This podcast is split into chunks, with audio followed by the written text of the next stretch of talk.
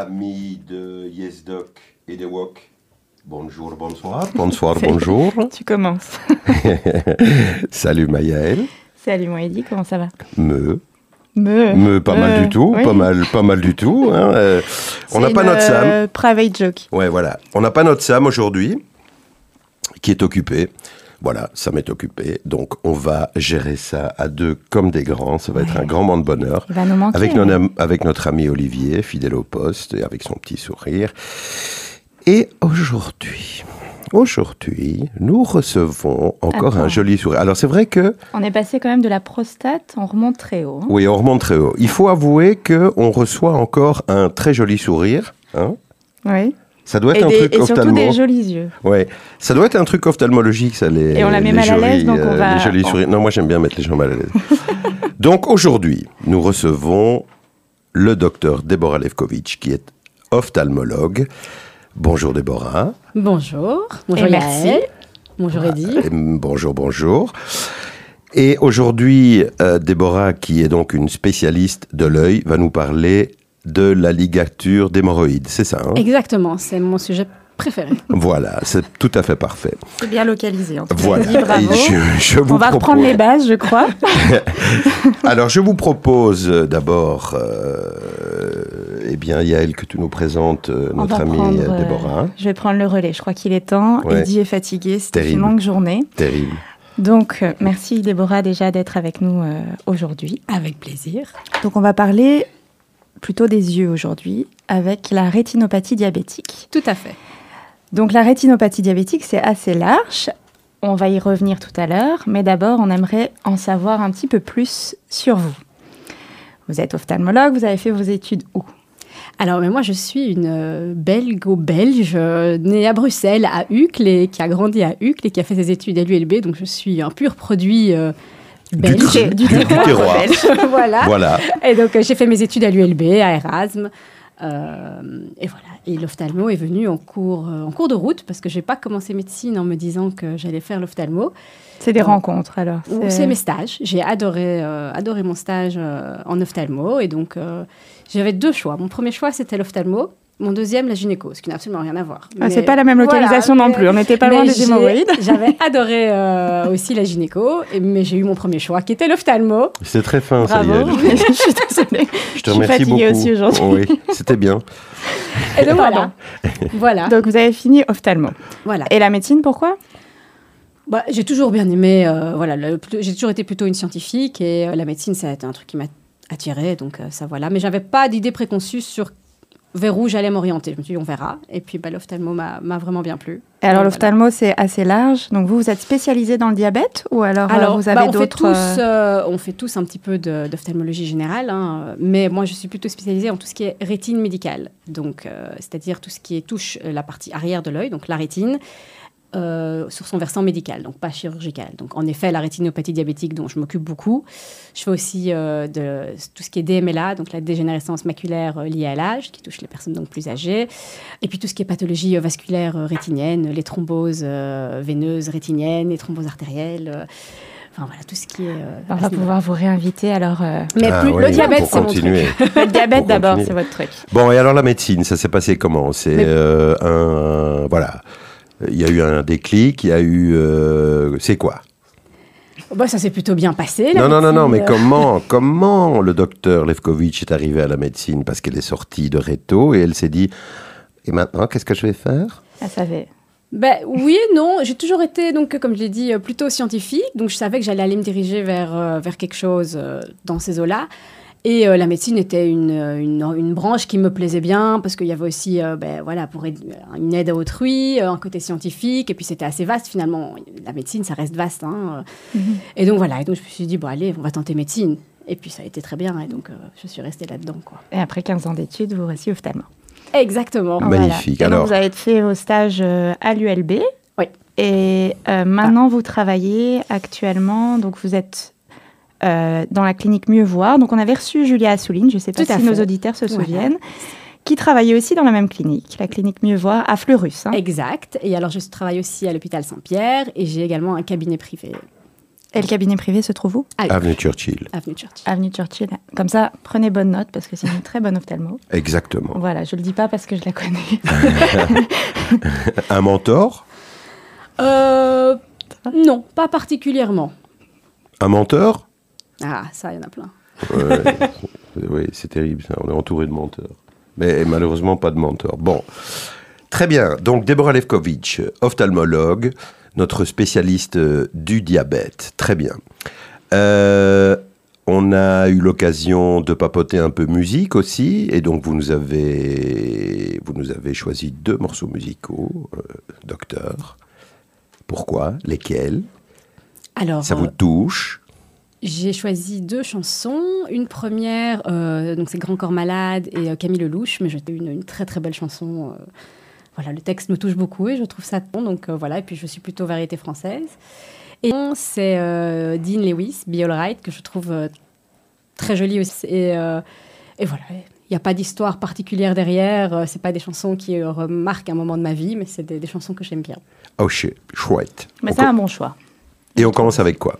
Oh, bah, on écoutera les deux, donc Grand corps malade voilà, c'est parfait. Grand corps malade Alors voilà, chers amis de YesDoc, vous êtes toujours sur Judaïka. Vous nous écoutez, vous, amateurs de médecine.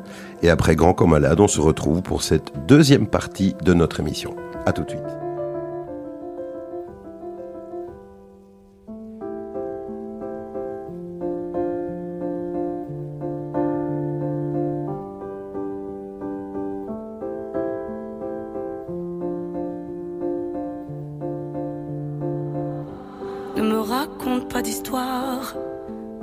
Sais bien ce qui ne tourne pas rond. Chez moi, ne m'en demande pas trop.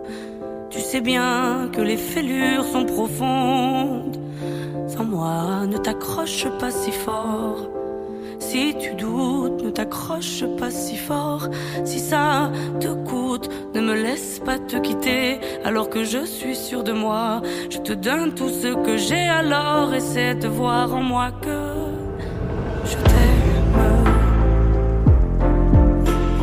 t'aime, je t'aime, je t'aime. Je t'aime, je t'aime, je t'aime du plus fort que je peux. Je t'aime et je fais de mon mieux.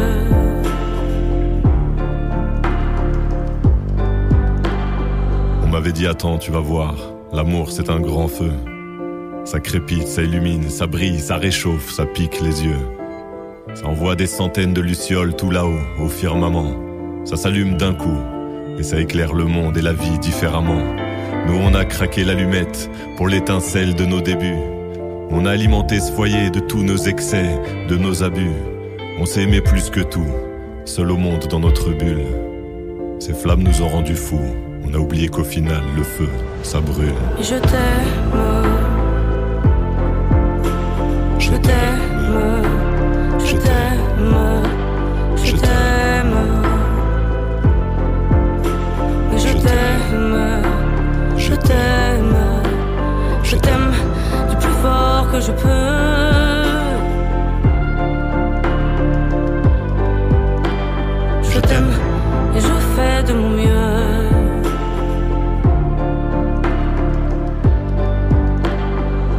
M'approche tout près de notre feu et je transpire d'amertume.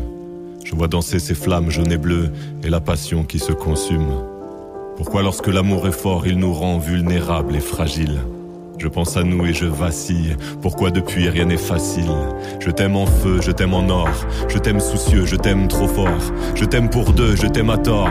C'est périlleux, je t'aime encore. Alors c'est vrai, ça me perd fort. Je t'aime pesant, je t'aime bancal. Évidemment, ça me dévore. Je sais tellement que je t'aime mal. Si j'avance avec toi, c'est que je me vois faire cette danse dans tes bras tes attentes, j'en ai pas. Tu me donnes tant d'amour, tant de force, que je ne peux plus me passer de toi si mes mots te plaisent. C'est pas de ta faute, mes blessures sont d'hier. Il y a des jours plus durs que d'autres si mes mots te pèsent. J'y suis pour rien, j'y suis pour rien, rien. Mais je t'aime.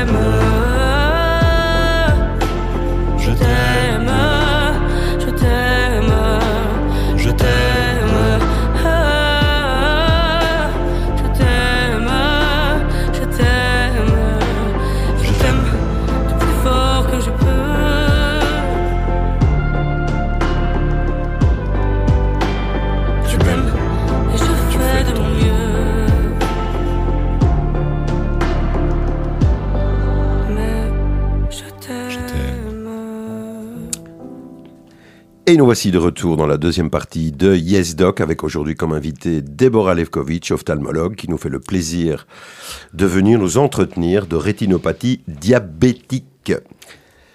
Madame de, euh, Levkovitch, la rétinopathie diabétique, qu'est-ce que c'est que c'est que ça? Alors, ben, donc la rétinopathie diabétique, c'est une atteinte de la rétine, comme son nom l'indique, liée au diabète. Donc le diabète, c'est une maladie euh, qui touche beaucoup d'organes, donc qui est due à euh, trop de sucre dans le sang, donc une hyperglycémie, et qui peut toucher beaucoup d'organes, dont les yeux. Donc ça peut toucher euh, les reins, ça peut toucher le système nerveux, et ça peut toucher les yeux.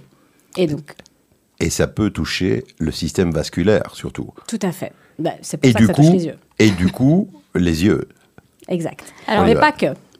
Donc au niveau des yeux, ça peut toucher en effet le système vasculaire, d'où la rétinopathie diabétique, mais ça peut également toucher le cristallin et entraîner des cataractes euh, bien plus jeunes que chez les autres, enfin que chez les autres personnes.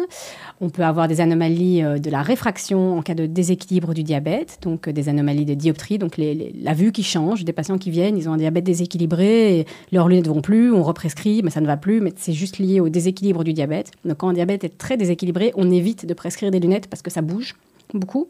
On peut avoir également une fragilité au niveau de la cornée en cas de, de diabète. Et puis, on peut avoir une atteinte de la rétine liée à des- problèmes vasculaires. Et donc là, la rétinopathie diabétique. Alors, une petite question. Le diabète, euh, c'est assez large comme maladie, comme vous l'avez dit, mais euh, la, la rétinopathie diabétique, ça intéresse les diabètes de type 1 ou le diabète de type 2 Les deux. Les deux. Les deux. Ça n'intéresse pas les diabètes gestationnels. Ça, non. Donc, Mais les diabète- diabètes de grossesse, Voilà, ça, non. Alors, petit aparté, si vous permettez, qu'est-ce que c'est un diabète de type 1 pour nos auditeurs? Qu'est-ce que c'est un diabète de type 2 Et qu'est-ce que c'est un diabète gestationnel? Qui répond? Alors, on peut répondre toutes les deux. Voilà. Allez-y. Alors, donc le diabète bon, gestationnel, comme ça l'entend, c'est un diabète qui survient pendant la grossesse, mais qui n'était pas préexistant, donc qui n'était pas là avant. Donc ça, c'est un diabète et qui, normalement, disparaît à l'accouchement, Mais qui prédispose à un diabète futur, Mhm. souvent, à surveiller en tout cas. Ouais. à ouais. surveiller. Il y a le diabète de type 1 qui est un diabète qui survient euh, chez les patients plus jeunes. Et là, corrigez-moi si je me trompe, mais pour moi, c'est plutôt un diabète lié à un, un problème euh, de production d'insuline, Mhm. plutôt qu'une résistance à l'insuline, qui là est plutôt un problème, enfin, la, la cause du diabète de type 2 qui survient chez des personnes plus âgées. Donc le diabète de type 1 qui est insulinodépendant. Voilà. Et qui survient chez les patients souvent maigres aussi. Ça n'a rien à voir avec le Oui, poids. tout à fait. Exact. Alors Alors, que le diabète de type 2, C'est souvent lié à un syndrome métabolique, donc un surpoids au niveau de la ceinture abdominale.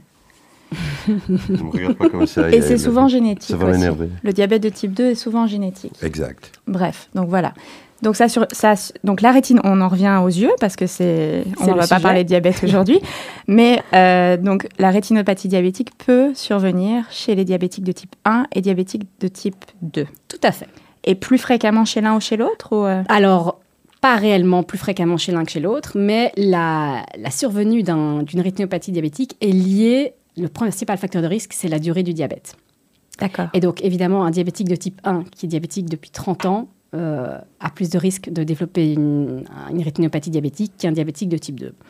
Malgré tout, si le diabète est déséquilibré, ça, c'est aussi un gros facteur de risque. Et souvent, les diabétiques de type 2 ont parfois quand même un peu plus de mal à s'équilibrer. Donc, l'un dans l'autre, euh, voilà. Le risque est équivalent Oui, chez dans les deux cas, les on a une atteinte, euh, un risque. Et alors, il faut savoir qu'en Belgique, par exemple, pour le diabète de type 2, on estime donc, plus ou moins entre 6 et 7 de la population qui a un diabète. Et euh, ça, c'est ceux dont le diagnostic est connu. Donc, avec les inconnus, on a au moins 10% de la population qui est, euh, qui est diabétique. Donc, ça, ça reste une maladie quand même qui est très fréquente. Et je ne connais pas les chiffres pour les diabétiques de type 1, mais pour les types 2, euh, on estime qu'il y a plus ou moins 8% des diabétiques de type 2 qui ont déjà une rétinopathie diabétique au diagnostic. Ah, ce qui est énorme. Oui, c'est beaucoup. Sachant que la rétinopathie diabétique euh, peut amener à la cécité euh, ah, si on n'en fait rien. Si on ne traite pas. Mais par contre, si elle est traitée, dans 90% des cas, le patient va très bien reste parfaite. Alors, qu'est-ce qu'on fait pour prévenir? Est-ce qu'il y a une, euh, est-ce qu'il y a un dépisque Alors oui, donc euh, tous les diabétiques sauront que normalement, en tout cas, s'ils sont pris en charge correctement, les en deuil annuellement, euh, chez un fois par an. Donc c'est de faire le diagnostic. Alors maintenant, ça change. Donc oui, bon maintenant avec les technologies d'intelligence artificielle, etc., on a des possibilités du fond d'œil avec cette pas ophtalmologue, tant qu'elles sont un ophtalmologue. Euh, donc il y a des une intelligence artificielle qui essaye d'être mise en place euh, de manière euh, ces photos, mais c'est pas là-dessus dans les et, dans le traitement. C'est bien. Pour la petite histoire française, on dit que grosso modo 7% a, a développé un et que dans ces 7%, 30% de ces patients vont des petits diabétiques. Ah oui, c'est tout à fait logique. Comme... Donc, la première cause était chez les gens de moins de 65 ans, repris dans les séries. Oui, mais dans le monde, ça est la cinquième cause de cécité. Ok. Mais le, dans le, monde. le, diabète, il faut savoir que c'est aussi une maladie qui est très très maladie qu'on ne perçoit pour handicap et avec des morbidités énormes. On ne parle pas beaucoup d'ailleurs, hein, non. diabète. Alors, euh, comment ça se rétinopathie diabétique? C'est quoi le, mouvance? Euh, On a parlé de, de Qu'est-ce qui... En fait, il y a deux atteintes. Donc, c'est le principal vasculaire, comme on l'a dit, c'est hilaire. Donc les capillaires, c'est les vaisseaux terminaux qui arrivent donc dans la rétine. Et euh, c'est qu'à deux manières. Donc soit euh, ils sont à une occlusion capillaire, une ischémie de la rétine, et donc une rétine qui n'est pas et une rétine qui n'est pas oxygénée euh, de, va manquer d'oxygène.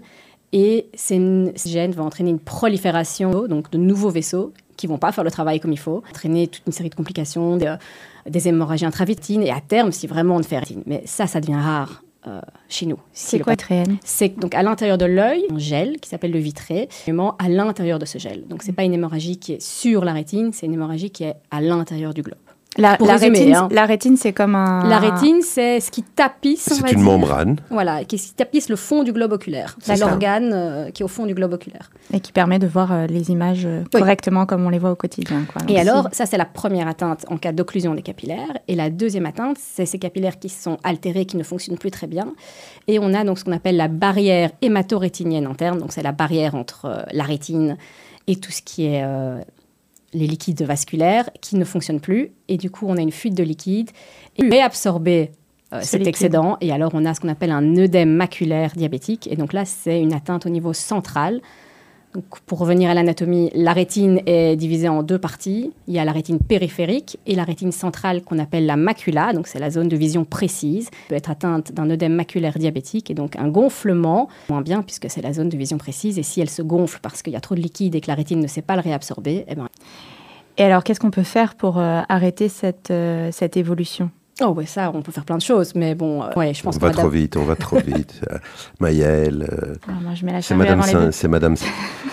Euh, moi, je vous propose de parler d'abord des signes, parce que ce qui intéresse nos auditeurs, parce que vous savez comment ça se passe. Nous, quand on, était étudiant et qu'on ouvrait nos syllabus, on était là, purée, oh, purée, j'ai ça aussi. Et chaque fois qu'on tournait une page, oh, ça j'ai déjà eu aussi. Donc, en fait, tout le monde est en attente. En vrai. Et euh, Deborah Levkovitch, vous êtes ophtalmologue, là pour nous parler des signes. Eh bien, malheureusement, il n'y a pas de signes. La stade euh, précoce, donc quand on a une rétinopathie diabétique non proliférante minime, que je vais de près, euh, ben, il n'y a pas de signes. Le patient voit bien et euh, ne comprend pas pourquoi il doit aller faire son ophtalmo alors que lui, il voit très bien et qu'il n'y a pas de problème. Signe. Quand ça commence à ne pas c'est que c'est déjà un peu plus avancé. Lui, comment? Qu'est-ce qu'on peut avoir comme symptomatologie? On a des rétinopathies diabétiques euh, avec une atteinte maculaire. Donc, on a un œdème maculaire, diabétique euh, périphérique. Euh, on peut être, c'est rare, mais on peut être diabétique proliférante, donc déjà avec des néovaisseaux. Mais si ça n'est pas atteinte, on n'a pas de symptômes. Donc on ne s'en rend pas compte. en fait. Ça peut être très piégeant. Et le, plus piégeant, souvent, c'est les jeunes. Hein. On a des patients jeunes, diabétiques de type 1, très, avec des hémoglobines glyquées euh, très très hautes. Donc ça, c'est le chiffre. Des hémoglobines glyquées. Alors l'hémoglobine glycosylée, voilà. Donc c'est le chiffre euh, qu'on regarde dans la prise de sang des diabétiques euh, qui donne un, historique. Voilà, de l'équilibre du diabète des derniers mois. Mhm Entre 6 et 7, c'est l'idéal, voire un peu moins même. Mais souvent, euh, c'est au-delà. quoi. Et donc, quand on a des jeunes, un qui arrive avec une hémoglobine glyquée ou glycée 17 et, euh, et un fond d'œil, euh, voilà, le, le sang est très OK, ils, sont, ils se plaignent de rien. Et, et on doit faire des traitements rapides, c'est plus embêtant. Ok, Donc, il, y alors, a il y a différents stades de a- rétinopathie. donc, le premier stade, c'est la rétinopathie diabétique non proliférante, donc sans néové. Donc là, on a quelques petits signes au fond d'œil. Alors, d'œil, c'est ce qu'on appelle des microanévrismes, donc c'est des petites dilatations capillaires. Moi, ce que je vois, c'est des petits ronds, euh, Mhm. comme des petites hémorragies, mais ce n'est pas des hémorragies, ou des petites hémorragies. Et c'est tout, rien d'autre. Ça, c'est le stade minime. Ensuite, on a le stade non proliférant modéré, où là, on commence à manquer d'oxygène au niveau de la rétine, et donc on a des anomalies veineuses, on a des, des vaisseaux qui sont un petit peu plus tortueux, euh, voilà. On a le stade non proliférant sévère, où là, on a beaucoup plus de manque d'oxygène, avec euh, beaucoup de microanévrismes, beaucoup d'anomalies veineuses, beaucoup euh, d'anomalies microvasculaires, donc des, des petits vaisseaux qui se forment et qui ne sont pas encore réellement des néovaisseaux, mais c'est des fuites. Et puis après, une fois qu'on a passé le proliférant sévère, on passe en rétinopathie proliférante. Donc proliférante, ça veut dire qu'il y a une prolifération de néovaisseaux. Et là, pareil, il y a minime, modéré, sévère. Minime, c'est des petits néovaisseaux. Modéré, c'est des vaisseaux déjà un peu plus grands. Et sévère, c'est des néovaisseaux de grande taille avec des hémorragies associées. Et puis, on a la rétinopathie diabétique compliquée, où là, euh, elle est compliquée par un décollement de rétine. Donc, il y a eu des néovaisseaux qui se sont formés de manière tellement forte qu'ils ont tiré sur la rétine et qu'ils ont décollé la rétine, donc, euh, avec un décollement de rétine. On peut avoir un glaucome néovasculaire, donc ça, ça fait très très mal. Et en fait, c'est euh, des néovaisseaux qui se forment dans des endroits où ils ne doivent pas se former, au-delà de la rétine, et qui font euh, monter la tension euh, intraoculaire. Et donc, on a des tensions très très hautes avec un globe oculaire qui est très rouge, qui fait très mal. Et euh, bah, là, c'est une urgence. et un risque de cécité. Oui, tout à fait. Mais pas rien, quoi. hein. Ah oui, non, pas rien. Mais ça fait très très mal. hein. C'est des douleurs à en vomir. Les patients qui ont un glaucome aigu, c'est pas oh j'ai un peu mal à l'œil. C'est Mhm. vraiment euh, on est, ils sont par terre quoi. Mhm. Parfait. Donc, vous travaillez beaucoup en collaboration, j'imagine, avec euh, les endocrinologues, Ouais. euh, les diététiciennes, euh, tout. ou- Surtout les diabétologues. Le- les diététiciennes, ça c'est plutôt elles travaillent dans le service d'endocrino avec les patients et les diabétologues. Nous c'est vraiment avec les diabétologues. Et il y a des moments particuliers aussi qui sont charnières où on doit être d'autant plus en collaboration. Donc, quand un patient qui a par exemple un diabète très déséquilibré, qui doit être équilibré rapidement, ou qu'on va équilibrer rapidement, par exemple un patient où on va mettre une pompe à insuline, Euh, un patient qui va avoir une chirurgie de l'obésité, une euh, dame qui est enceinte, enfin qui prévoit une grossesse mais qui est diabétique. Et donc c'est surtout des gens qui vont être équilibrés et on va avoir un- un- une hémoglobine glycosylée qui va baisser de manière rapide. Et ça, on sait que c'est un risque aussi pour développer une rétinopathie diabétique quand l'hémoglobine glycée est baissée trop vite. Pourquoi? On ne sait pas. On ne sait pas exactement. Mais donc là, ça, c'est des situations où le fond d'œil doit être fait avant l'équilibre du diabète. Parce que s'il y a déjà une rétinopathie diabétique, eh bien, on doit la prendre en charge et ou la surveiller en tout cas de manière très rapprochée parce qu'on sait qu'elle va flamber D'accord. Donc, il faut à- l'avoir à l'œil avant Pendant que la se grossesse, elle va flamber. Avec la, liée à la grossesse. L'adolescence aussi, souvent, c'est un problème, une, une période un peu charnière. Mais donc ça, c'est les moments, euh, s'il y a déjà un diabète préexistant, fond d'œil avant les moments où potentiellement le diabète va baisser fort. Quoi. Ok. Alors, euh, maintenant, si on se... Voilà, vous faites votre fond d'œil et euh, on se rend compte qu'il y a une atteinte de la macula. Et ça, ça se traduit comment? Euh, Ah, Comme là- symptomatologie euh, Le patient va se plaindre de quoi? Il va arriver comment chez, chez, chez vous? Alors, s'il vient chez moi simplement pour son fond d'œil annuel sans plainte, il va se plaindre de rien. Si euh, il arrive chez moi et qu'il trouve qu'il voit moins bien, on va d'abord voir pourquoi est-ce qu'il voit moins bien. Et donc là, si on voit qu'il y a du diabète, on va lancer un bilan. Alors, il y a deux types d'examens qu'on fait euh, dans les rétinopathies diabétiques et dans les œdèmes maculaires diabétiques. Le premier examen, c'est ce qu'on appelle l'angiographie et la fluorocéine. Donc, c'est un examen où on injecte de la fluorocéine au niveau veineux. Qu'est-ce que c'est la fluorocéine Ah, c'est un colorant, c'est comme un produit de contraste. D'accord. Et ensuite, on fait des photos des yeux suite à l'injection de ce produit de contraste. Donc on injecte ça dans une veine. Tout à fait. Et combien de temps après, on va aller faire 20 cette petite secondes. photo? 20 secondes, c'est vraiment euh, 20 à 30 secondes, c'est instantané. Quoi. Et on va retrouver donc ce colorant dans les, dans les vaisseaux de la rétine, et ça va nous permettre de voir, on va voir tous les petits microanévrismes qui vont euh, se mettre en évidence, on va voir s'il y a des fuites de, de ce colorant et donc des anomalies vasculaires de la rétine. S'il y a des néovaisseaux, on va les voir vraiment de manière évidente, et on va aussi voir les manques d'oxygène de la rétine puisqu'elle va, elle ne va pas être irriguée, et donc ça va être des zones qui vont ressortir. Donc ça c'est vraiment, ça reste encore le gold standard pour euh, le- la classification et le le suivi des rétinopathies diabétiques, c'est l'angiographie. Mais ça, ça ne montre que la teinte périphérique. Ça montre aussi le centre, mais c'est moins précis que le deuxième examen, qui est l'OCT. Et donc, c'est optical cohérence de euh, tomographie. Et donc, c'est un invasif, donc il n'y a pas d'injection. Et euh, alors, je ne suis pas radiologue, donc les, la, la manière exacte dont ça fonctionne, c'est une question de longueur d'onde euh, reflétée sur la rétine et qui est renvoyée. Et ça va reconstruire une image comme si on prenait vraiment la zone centrale donc de la macula au microscope et on voit toutes les couches. Et là, s'il y a un œdème maculaire, on voit vraiment un gonflement de cette rétine lié à cette, euh, cet œdème qui s'accumule à cet endroit-là. Ok. Donc ça, ce sont vraiment les examens, Du Euh, diabète, les principaux. Mais c'est mandatory, quoi. Je veux dire, ça, c'est vraiment les trucs. euh, Alors, il faut y aller, quoi. On les fait. Après, quand on a une rétinopathie diabétique non proliférante minime qu'on voit au fond d'œil et on voit qu'elle est minime, faut pas se précipiter à aller faire une, une C'est ça. angiographie. Euh, Ça, faut pas déconner. Mais si le patient à 10 dixièmes voit bien qu'au fond d'œil c'est bon, euh, voilà, il y, a une- il y a- il y a un peu de diabète dans les yeux, rien de catastrophique, on surveille. Mais dès qu'on a un doute ou qu'il y a un peu plus, oui, il faut faire ces examens. Alors, voilà, admettons que je sois diabétique, j'ai une atteinte de ma macula, euh, je suis traité, je, je- je suis patient du docteur Levkovitch, euh, et qu'est-ce que je dois attendre comme signe qui pourrait traduire une dégradation de la situation? Ah bah, une baisse d'acuité visuelle. Oui, mais c'est quoi Pour la macula. C'est quoi ça? parle. On voit flou, on voit des ombres, on voit quoi? Alors, c'est- plutôt, on voit un peu, on voit flou, euh, on peut voir ondulé, mais ça, c'est plus, c'est parce que toute atteinte de la macula fait que les images droites, enfin, les lignes droites ne sont plus droites. Mais Mhm. après, voilà, ça peut être lié à d'autres pathologies. Il Et donc, quand il a un œdème maculaire diabétique et qu'il a déjà eu un œdème maculaire diabétique qui a été mieux, il voit tout de suite la différence. C'est mieux, c'est moins bien. Mais c'est souvent, ça peut être flou et ondulé. C'est souvent les deux, les deux symptômes. Ok. Avec des douleurs? Non, aucune douleur. C'est avec, ça qui est euh, traître en fait. Ah oui, c'est très. Aucune Avec euh, autre chose, euh, l'œil. Non, rien, rien, rien, Rien du rien tout. du tout. C'est vraiment la partie arrière de l'œil, et donc il n'y a aucune plainte sur la partie avant de l'œil. L'œil qui picote, qui pleure, hein, ça n'est pas le diabète. Ça n'a rien à voir avec ça. Non. Est-ce qu'il y a d'autres facteurs de risque diabète qui peuvent entraîner ce genre de, de, de symptômes et qui peuvent aggraver cette rétinopathie diabétique? Alors la tension, donc un équilibre, euh, un mauvais équilibre de la tension artérielle. D'accord. Évidemment, ça c'est un facteur de risque également. L'œdème maculaire euh, est également favorisé en cas d'apnée du sommeil. Donc euh, un patient qui a euh, des apnées du sommeil, Sans être diabétique ou en qui étant est, diabétique? diabétique, Qui est diabétique? et qui a une rétinopathie diabétique avec une atteinte maculaire, on va lui demander d'aller faire un test du sommeil. Et si il a une, euh, des, de- des apnées du sommeil, eh bien, il doit apporter une CPAP parce qu'on sait que ça, ça joue sur l'œdème maculaire. La CPAP, c'est le masque qu'on Ouais. met la nuit euh, Ouais. quand on a une apnée du sommeil. Pour La trompe, Voilà. le truc vachement agréable Qui fait du bruit. qui vous permet euh, de passer une bonne nuit de sommeil bien zen.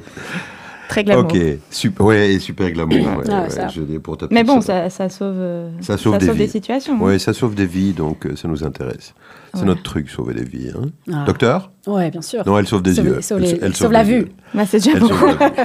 Ok, donc on a euh, les signes, on a Les examens. euh, les examens, Et ensuite, les traitements. Et on arrive euh, en effet au traitement. Alors, les traitements, ils sont quoi? Ils sont médicaux, ils sont chirurgicaux? Alors, au début, ce sera médical. Et ce sera surtout l'équilibre du diabète. Donc, ce sera surtout euh, le taf du patient et de son endocrinologue. Euh, c'est la priorité. Un diabète qui est... euh, quand on a une rétinopathie diabétique non proliférante minime au stade le plus proche, si on équilibre le diabète, ça ne va pas disparaître. Une fois qu'on a une rétinopathie diabétique, elle reste. Mais par contre, elle peut rester comme ça pendant 20 ans. Et si le diabète est équilibré, ça peut ne pas évoluer. Donc, le principal traitement, au départ en tout cas, c'est l'équilibre des facteurs de risque. Donc, euh, l'équilibre de la tension artérielle, l'équilibre de la glycémie, les- enfin, etc. Mhm. Ok, Ça, c'est euh, pour le stade minime. Ensuite, en fonction du stade du diabète auquel on se trouve, on va mettre en place des traitements. Donc, les traitements sont de nouveau sont pour deux parties. Il y a la rétine centrale pour l'œdème maculaire et la rétine périphérique euh, pour euh, l'ischémie rétinienne. On va d'abord parler de la rétinopathie diabétique périphérique. Donc ça, quand on est à un stade minime, on ne fait rien, on surveille. Quand on est au stade non proliférant modéré, on surveille de manière un peu plus rapprochée. Et là, évidemment, ça dépend aussi de l'équilibre du diabète. Un patient qui arrive, qui est mal équilibré et qui a déjà une rétinopathie diabétique non proliférante modérée, pas lui dire Ah, on se revoit euh, dans un an, c'est bon. Non, il est déséquilibré, on va refaire un contrôle dans quatre mois, on va voir un peu comment ça évolue. Je crois que si je me souviens bien des chiffres, euh, en cas de rétinopathie diabétique non proliférante minime, on a un risque de 5% à un an de passer en, et 15% à 3 ans. Donc ça, ça va. En modéré, on passe de 15, de 15% de risque en pro- de passer en proliférante à un an et 40 à 3 ans. Par contre, si on est en non proliférante sévère, c'est 50% à un an de passer en proliférante. Ouais, donc là, c'est déjà suivre de très près, voilà, donc là c'est déjà plus embêtant. Et donc d'ailleurs le, le non proliférant sévère, on l'appelle aussi pré-proliférante. Et Mhm. là, de nouveau, ça dépend un petit peu des écoles. En Europe, on, est, on traite plus vite. Donc, dès qu'on a une rétinopathie diabétique non proliférante euh, sévère, on va commencer les traitements. Aux États-Unis, ils attendent d'être en proliférante avant de traiter. C'est Deux plus- écoles. Pourquoi, pourquoi la différence? Je crois qu'ils attendent qu'il y ait une pathologie avant de la traiter pour pas qu'on puisse dire qu'ils n'auraient pas dû le faire. simplement. Oui, c'est ça. C'est plus une question de mentalité. C'est- de nouveau euh, la, ouais. peur, la peur de l'avocat. Je, oui. Ok, Voilà.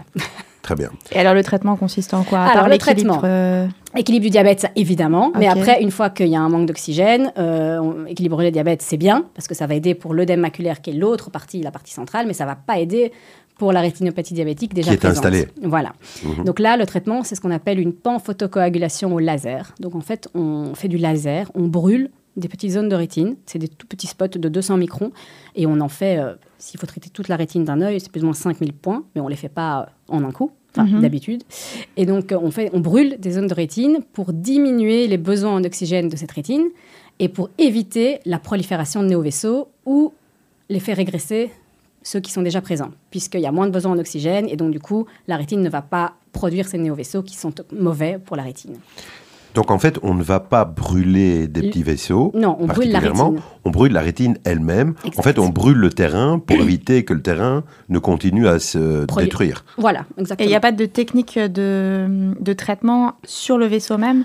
Alors, oui, mais pas pour ça. Donc, on peut, on peut traiter, euh, on peut faire des lasers sur des vaisseaux même. Alors là, c'est plutôt en fait euh, en cas de d'œdème maculaire euh, central où on a un microanévrisme qu'on a bien vu à la- à la- à l'angiographie et qu'on a qui correspond à un, un œdème maculaire à l'OCT et qui est accessible au laser parce qu'évidemment, on ne va pas faire du laser sur la zone centrale. La plus centrale de la macula, parce Ouais. qu'on abîme la vision sinon. Mais si c'est un petit microanévrisme qui est qu'on appelle extrafovéolaire, donc la fovea, c'est la zone centrale de la macula. La macula elle-même est la zone centrale de la rétine. Et donc si on a un microanévrisme qui est euh, maculaire mais non fovéolaire, on peut éventuellement faire un laser dessus si c'est celui-là qui, qui fuit et qui Mais on entraîne prend, la on fuite prend de le risque, euh, du coup, le risque c'est quand même d'atteindre... euh, Mais on ne traite pas. Quand c'est fan- sans- fovéolaire, on ne le traite pas. D'accord. On ne fera pas de laser là-dessus. Alors Déborah, euh, petite question euh, pratique. Euh, on est en train de parler de laser sur des régions, des zones qui sont extrêmement Tout à fait. fines, petites. Comment est-ce qu'on fait, euh, comment est-ce qu'on fait dans la pratique pour éviter alors le gars, le De- pauvre gars qui éternue pendant qu'on lui balance son laser, comment est-ce qu'on fait Alors, pour euh, bah, en pratique, comment ça se passe? Non mais moi je me mets à la place des auditeurs Non, mais qui se disent oulala oulala. euh, Absolument pas, ça se met en consulte Ouais. sur un microscope qui ressemble à un microscope, euh, une lampe à fente euh, classique, sauf qu'il y a un module laser en plus. D'accord. Et donc en fait, on installe le patient, on met des petites gouttes pour endormir. On dilate la pupille. Déjà, ça c'est la base en fait de tout examen ophtalmo euh, Mhm. quand on fait un fond d'œil. un fond d'œil, oui. on met des gouttes pour dilater la pupille. Mais là, pour accéder à la rétine, puisque la pupille c'est la, la zone centrale au niveau au niveau de l'iris. On l'élargit. Voilà, on l'élargit pour permettre l'accès à la rétine et voir ce qui se passe derrière. Et donc, on élargit la pupille, on dilate la- l'œil. Ensuite, on met des gouttes pour endormir la surface de l'œil. Et on met une loupe contre l'œil que l'ophtalmologue va tenir des- au microscope euh, et qui va lui permettre de bien voir la rétine, bien agrandie, euh, avec une belle visibilité en général. Et euh, ensuite, on va faire notre laser. Alors, il y a différents types de lasers. Il y a des lasers simple spot qu'on a de moins en moins et des lasers multispot où euh, bah, on fait plusieurs spots, en une- comme ça le dit, on fait plusieurs, plusieurs impacts laser en même temps. On gagne Mais là, la rétine est sensible ou pas Alors c'est très variable. Il y a des gens qui ont mal, Oui. des gens qui ont pas mal. Mais c'est, ça, ça reste, euh, ça va. Je dire, on doit pas- quoi. Ouais, voilà. Après, selon les gens, la sensibilité à la douleur est toujours variable, Mhm. euh, mais on n'a ça, me- enfin, ça n'est jamais arrivé de devoir endormir un patient et de devoir faire une chirurgie pour faire son laser. Si on doit faire une chirurgie et faire le laser en opératoire, donc pendant l'intervention, c'est qu'il y a autre chose d'associé. Il y a Ouais, qu'il y a une cataracte ou quoi et qu'on peut pas passer, par Oui, exemple, ou qu'il y a un décollement de rétine et qu'on doit remettre cette rétine en place, ou qu'il y a une hémorragie intravitraine. Enfin voilà, c'est que c'est déjà plus loin. Ok. Mais si on a un stade où on peut, la rétine est accessible au laser, on le fait au laser. Très bien. Et donc, pour ne, éviter de, de taper dans le centre. Donc, c'était la Mhm, question. mhm. Euh, déjà, bah, on sait où on est. Enfin, normalement, un ophtalmologue qui fait un traitement laser, c'est c'est où il se trouve au niveau de la rétine. Et donc, il y a plusieurs cad- cadrans et on garde une zone de sécurité autour du centre.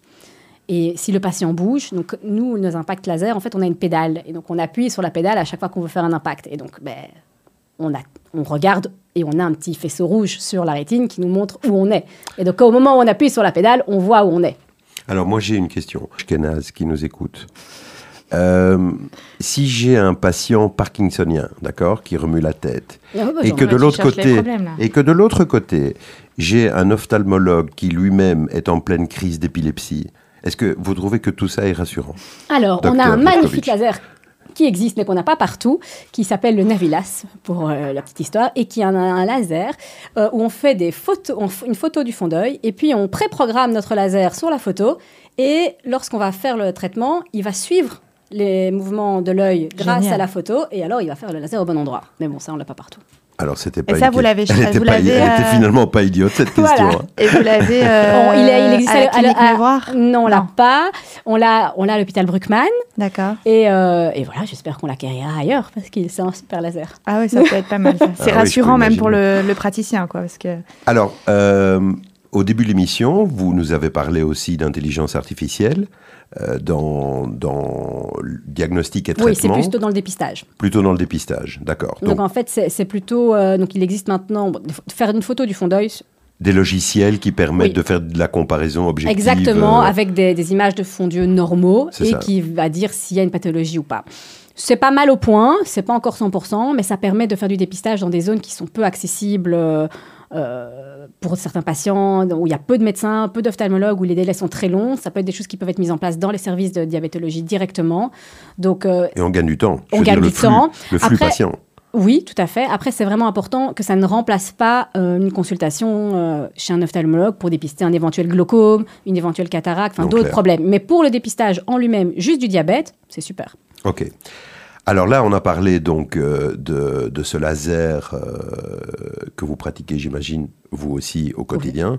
Voilà. À part le laser, Alors ça, quand, c'est- quand ça commence à vraiment, vraiment mal tourner, qu'est-ce qui se passe? Alors, ça dépend. Donc, donc le laser, c'est pour la rétinopathie diabétique euh, pré-proliférante ou proliférante. Voilà. Ensuite, ça c'est pour ce qui est donc la périphérie. Ensuite, il y a le centre, quand il y a un œdème maculaire. Et là, quand il y a un œdème maculaire, le premier traitement, c'est donc d'équilibrer euh, le diabète, évidemment. Et puis après, quand l'œdème maculaire persiste, alors on fait ce qu'on appelle des injections euh, intravitréennes. Donc on fait des piqûres dans l'œil. Euh, je vous interromps. Le l'œdème peut être réversible si l'équ- si l'équilibre du diabète est atteint. Tout dépend à Au quel niveau- point on a un œdème. Mais oui, en- ça peut aider, clairement. Ok, pardon. Ok. Tu m'interromps pas. Et donc, euh, on fait des piqûres dans l'œil. Et alors là, on a différents types de produits qu'on peut injecter. Donc, on a des anti-VEGF. Donc, c'est des anti... Oula. Voilà, donc c'est des- le VEGF, c'est un vascu- vasculaire endothélial growth factor. Donc, c'est un facteur de croissance qui est produit euh, par la rétine en manque d'oxygène Mhm. et, euh, et qui induit cet œdème. Et donc, on injecte, on peut faire des injections de ce produit-là. Et l'autre produit qui existe qu'on peut injecter, c'est euh, l'Osurdex, ou c'est euh, un implant de dexaméthasone. Donc, c'est des corticoïdes. Donc, c'est deux, deux, deux produits qu'on peut injecter en Donc cas anti-inflammatoire. puissant, anti-inflammatoire. puissant. Oui. Et donc, en fait, c'est euh, deux produits qu'on peut injecter en cas d'œdème maculaire, parce qu'on sait que l'œdème maculaire diabétique a deux causes. Le- la, la rupture de la barrière hémato-rétinienne interne, donc plutôt un problème euh, vasogénique, et on a également un, pro- euh, un problème inflammatoire, parce que le diabète est pro-inflammatoire, et donc on peut avoir un œdème maculaire euh, pro-inflammatoire. Alors, on fait cette injection, mais on doit la faire à quelle fréquence du coup? Alors, parce ça que dépend de nouveau. Donc, du- bon, déjà, il y a, le du diabète. dès l'équilibre du diabète, mais surtout, oui. Mais ça, c'est vraiment un vrai problème parce qu'en fait, en Belgique, on est, euh, en Belgique, on est maintenu par des critères de remboursement. Et donc, le critère de remboursement principal pour avoir droit aux injections, c'est d'avoir une hémoglobine glycosylée en dessous de 8. Donc, au-dessus de 8, on ne peut pas injecter. Donc, c'est-à-dire Ou alors que- on peut injecter, mais au- frais du patient. quoi. Oui. Mais ça coûte cher. Donc on Ouais. fait. euh, Ça, c'est encore euh, une histoire de la police de l'INAMI, c'est ça hein? Voilà. Mais bon, c'est pas complètement. potes de l'INAMI. C'est pas complètement insensé de dire il faut que le diabète soit équilibré avant de traiter. Parce que si on traite un patient dont le diabète est complètement déséquilibré, est le traitement ne sera pas complètement efficace non plus. On est d'accord. Mais enfin bon, voilà. oui, et ça ne nouveau, pousse euh, pas, ça, ça le pousse pas à faire mieux non plus, quoi. On est d'accord. Bon, Donc, euh, alors voilà. Et donc, si on décide de traiter par des injections, Alors, les injections, donc on a plusieurs types, donc les anti-VEGF et euh, la dexaméthasone. On ne les utilise pas dans les mêmes cas. Donc, un patient, par exemple, qui euh, a un glaucome, on sait que la corti- les corticoïdes peuvent euh, le faire élever la, tension dans l'œil. Donc là, on évite de faire un implant de dexaméthasone. D'accord. Euh, un patient qui n'a pas été opéré de la cataracte et qui a déjà un petit vieillissement du cristallin, on va pas mettre des corticoïdes parce que de nouveau, bah, ça va faire évoluer sa Ça cataracte. va flamber la Voilà. cataracte. ouais. Euh, et le- euh, un patient qui a fait un AVC ou un infarctus dans les six derniers mois, on va pas mettre un anti-VEGF parce qu'on sait que ça peut être favorisant euh, pour ce terrain-là. Et donc là, on va plutôt aller vers l'implant de dexaméthasone. Donc selon les cas, c'est l'un ou l'autre. L'anti-VEGF, euh, on fait en général trois injections à un mois d'intervalle. Et ensuite, on voit où on en est. Et si on doit retraiter, on retraite. Et alors là, Et il y a- ainsi de suite. il y a différents schémas de traitement. L'implant de dexaméthasone, on en fait un. On revoit le, le patient pour surveiller qu'il n'y a pas d'élévation de sa tension intraoculaire. Et ensuite, il y a un suivi. Et là, l'effet dure plus longtemps, plus ou moins 3-4 mois. Mais vous, du coup, dans votre pratique, vous faites le dépistage en effet de rétinopathie diabétique, mais vous êtes obligé de faire le dépistage de tout pour être sûr que donc tout ce qui est glaucome, etc. Ah bah, de toute vous façon, une faire. consultation de base en ophtalmo, on vérifie Vous la faites tension, on fait la vision. Enfin, ça fait partie de. On fait tout. C'est. oui. C'est global. On- on- en tout cas, la vision et la tension, ça fait partie des choses qui doivent être faites. D'accord. Très bien. Alors, ok, on a bien entendu pour les injections. Et encore. On est arrivé au bout? Alors, C'est déjà On- pas mal. hein Laser. laser pour la Injection. périphérie, injection. Et alors, quand on a une rétinopathie qui est compliquée, C'est ça. en cas d'hémorragie intravitraine, en cas de décollement de rétine, alors on arrive à la chirurgie. Voilà. Alors, ça dépend un petit peu. Une hémorragie intravitraine, donc qui est le premier truc, on va pas aller se précipiter à opérer. Ça dépend des cas de nouveau. On va, si on n'arrive pas à voir la rétine à cause de l'hémorragie, on va faire une échographie. On va voir si la rétine est collée ou décollée. Si la rétine est décollée, chirurgie. Si par contre la rétine n'est pas décollée et que l'autre œil n'est pas atteint par une hémorragie intravitraine, donc il n'y a pas euh, de hum, que sa vision reste bonne de ce côté-là, on va attendre. En général, trois semaines, un mois, ça peut se résorber, l'hémorragie. Si par contre c'est un patient avec un œil unique euh, et qui voit rien, on va aller un peu plus vite évidemment pour la prise en charge chirurgicale. Si la rétine est décollée, c'est aussi une urgence. Et là, c'est une chirurgie qu'on appelle une vitrectomie. Donc c'est une chirurgie où on va aller mettre des tout petits trocards au niveau de la conjonctive et puis on va aller à l'intérieur de l'œil. On va aspirer le vitré qui est hémorragique, donc toute l'hémorragie. On peut faire le laser du coup dans le même temps opératoire, donc on a un endolaser et là on fait quasi toute la rétine euh, pendant l'intervention. Et, euh, et puis on réinjecte un vitré artificiel. Et ensuite, on revoit le patient en post-op pour surveiller euh, l'évolution. Et s'il y a un décollement de rétine, évidemment, on recolle la rétine avec différentes techniques euh, qui ne sont pas totalement de mon ressort, puisque moi, je ne fais pas de chirurgie euh, Ouais, donc Oui, ça, vous envoyez. euh, au, Référé, chirurgi- quoi. au chirurgien vitréo-rétinien. Ouais, donc, euh, Il y a même, toutes les spécialités. Là, donc même chez vous, et, et c'est fou parce qu'on on C'est avait- tout petit, mais il y a plein de sous-spécialités. C'est ça, on Ouais. avait reçu euh, Julia euh, Pour qui la surface oculaire. pour euh, la partie antérieure et puis euh, maintenant euh, vous pour la rétinopathie euh, diabétique. Maintenant, il faut prendre quelqu'un pour la, la maintenant, cataracte. voilà. Et puis la c'est- chirurgie. puis, c'est un tout et petit organe, mais il y a plein de choses. Magnifique, je comprends cet attrait pour l'œil, euh, docteur euh, Lefkovic. Ah voilà. Eh bien, ça, ça m'a l'air pas mal jusque-là. Est-ce qu'il y a encore des petites choses que, dont vous vouliez nous, nous entretenir, nous parler, des petites, des petites Non, choses surtout, euh, vraiment alerter les gens qui sont diabétiques. Voilà, c'est ça, les messages, les Ouais, messages. Alerter les gens qui sont diabétiques de ne pas zapper le fond d'œil euh, annuel. Alors, c'est vrai qu'un patient qui a un diabète de type 2, qui a une hémoglobine gly- glyquée qui reste à 6, qui est euh, depuis des années à 6, qui est super bien équilibré, il y a des études qui montrent qu'on peut faire un fond d'œil un an sur deux. Mais dans la pratique, voilà, on essaie de faire chaque année pour éviter de passer à la trappe euh, et de perdre des patients, perdre un suivi, pour pouvoir justement dépister à temps, parce qu'une rétinopathie diabétique prise en charge à temps, dépistée à temps, en général, les gens gardent 100% de leur fonction visuelle, donc c'est quand même dommage. Oui, tout à fait. Donc, les messages sont 1. Dépistage. Allez vous faire dépister déjà par une simple prise de sang pour savoir si vous avez une glycémie normale ou anormale. Et euh, faites-vous traiter. Si vous êtes euh, diabétique, allez voir un bon ophtalmologue. Le docteur Deborah Levkovitch est une excellente euh, ophtalmologue pour faire un bon petit bilan. Et puis, et puis, veillez à l'équilibre de votre glycémie, qui est en fait la clé. Tout à fait, totalement. Un, un diabète bien équilibré, en général, ben, ça se passe bien. Voilà, c'est exactement ça. Eh bien, Merci. Ça va être le mot de la fin, C'est parfait. docteur Levkovitch Ben, merci à vous. Déborah, c'était un bon moment ensemble. Merci mille fois de nous avoir entretenus de cette pathologie euh, qui court les rues, hein, il faut le dire quand même. Oui, vraiment. Le deuxième morceau euh, est déjà lancé par notre Olivier préféré. Je vous rappelle que vous êtes sur YesDoc, votre émission médicale préférée, pour vous, par nous, que vous nous retrouvez plusieurs fois dans la semaine euh, en rediffusion et que vous nous trouvez en podcast sur le site de la radio, radiojudaïca.be, ainsi que sur Spotify. Et nous aurons énormément de plaisir à recevoir euh, toutes vos petites remarques. euh, on espère vos félicitations, évidemment, sur le site Facebook de la radio. N'hésitez pas et nous répondrons à toutes vos petites remarques dès qu'on aura l'occasion de les voir. Voilà. Merci mille fois, Déborah, pour Mais cette merci de émission. m'avoir invité. Merci. Merci, Yael. Merci, Eddy. Toujours un plaisir. Plein de bonnes choses pour euh, la suite. Merci à notre Olivier. Et en attendant, chers auditeurs et amis de YesDoc, soignez-vous bien.